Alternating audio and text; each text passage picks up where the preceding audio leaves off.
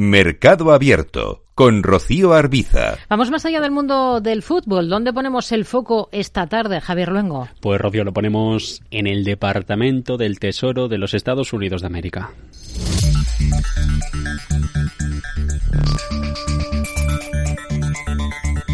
Y en los inversores de bonos que están empezando a recortar posiciones en renta fija estadounidense preparándose para correr el camino ante el posible impacto de la administración, el impago de la administración de Joe Biden. Una quimera que, como su propio nombre indica, se quedaría en una alta improbabilidad que de llegar a término podría provocar, eso sí, un terremoto en los mercados. But of all the dangers we face, the greatest threat to our future y es que ya advertía el responsable de los republicanos en el Congreso de Estados Unidos, Kevin McCarthy, que el riesgo de impago está ahí ante el bloqueo político y las desavenencias con los demócratas después de que el Tesoro alcanzara su límite de endeudamiento de 31 billones con B de dólares hace ahora justo un mes.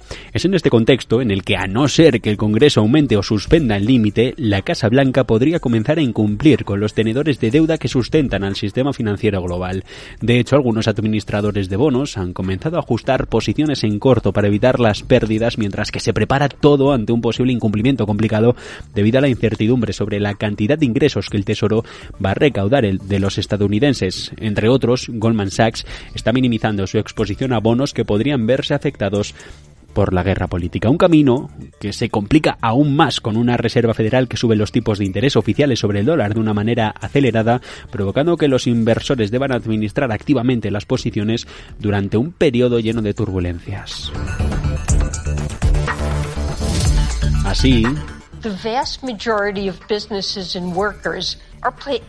la secretaria del Tesoro Janet Yellen apuntaba hace unos días que el gobierno solo podría pagar sus cuentas hasta principios de junio sin incrementar el techo, aunque algunos analistas ya pronostican que será en el tercer o cuarto trimestre cuando el ejecutivo de Biden agote su capacidad de efectivo y endeudamiento. La oficina del presupuesto del Congreso, de hecho, ya ha advertido de que podría darse entre julio y septiembre. La curva de rendimientos de los bonos indica a día de hoy que los inversores están exigiendo mayores rendimientos para mantener la deuda con vencimiento en agosto, lo que indica que se percibe con más riesgos que otros. Así las cosas, los diferenciales más amplios entre los rendimientos de las letras del Tesoro y las tasas swaps de índices a un día con vencimiento igualado, es decir, el indicador que se utiliza para vaticinar el futuro de la política monetaria, reflejan que letras con vencimiento conllevan un mayor riesgo de pago perdido.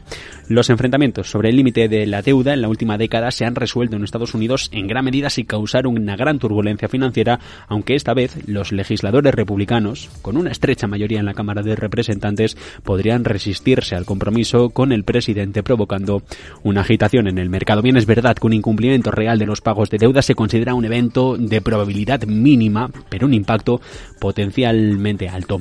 ¿Hacia dónde mirar? Bueno, algunos analistas nos dicen que se pone el ojo en el yen japonés, desde donde tienen más papeletas para desafiar el estatus de valor refugio de un dólar que se estimularía en la búsqueda de protección más allá del principal mercado del mundo, más allá, ya saben ustedes, de Wall Street.